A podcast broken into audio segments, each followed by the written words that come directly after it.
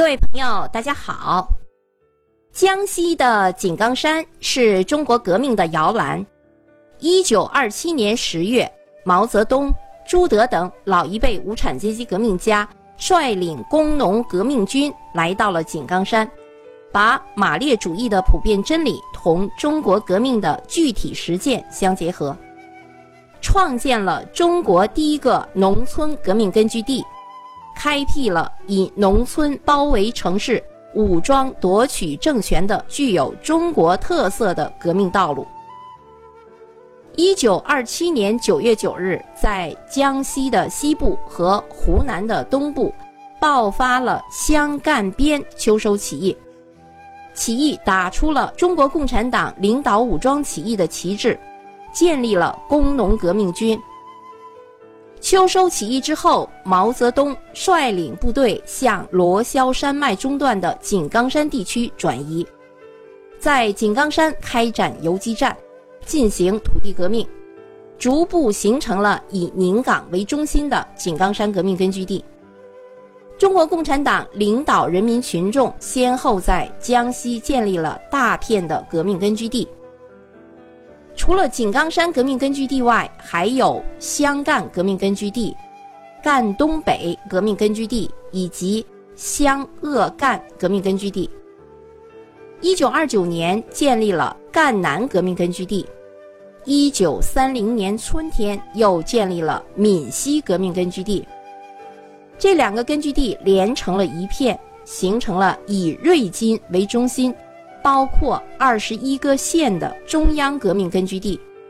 中华苏维埃共和国临时中央政府就设在了江西的瑞金，所以瑞金又有“洪都”之称。革命根据地的星火燎原之势引起了国民党当局的震惊。从一九三零年十一月到一九三一年的九月。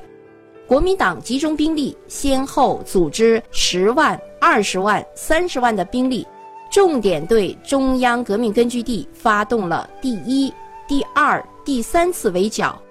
但是国民党的军队都被红军的积极防御战术打败了。一九三三年二月至三月，红军又粉碎了国民党对中央苏区的第四次围剿。但是以王明为代表的左倾冒险主义领导者实行军事冒险，第五次反围剿失利了。第五次反围剿失利之后，中国工农红军被迫实行战略转移。一九三四年十月，中央红军就从瑞金、于都、长汀、宁化等地出发，撤离了中央苏区。开始了震惊世界的长征。主力红军进行长征之后，中央苏区就被国民党军队占领了，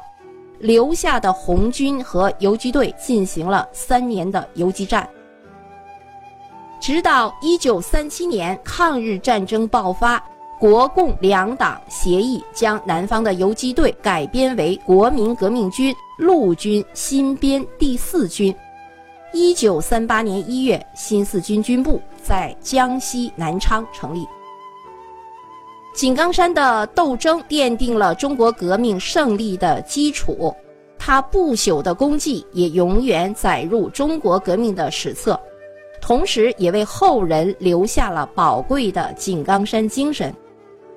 如果我们去江西旅游，我们可以到井冈山革命博物馆去参观。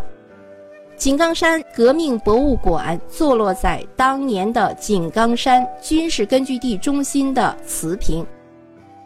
井冈山博物馆建成于一九五九年，是我国第一个地方性的革命博物馆。一九六二年由朱德题写馆名，馆内陈列有七个展示，分为序听井冈山革命根据地的创立。井冈山革命根据地的发展，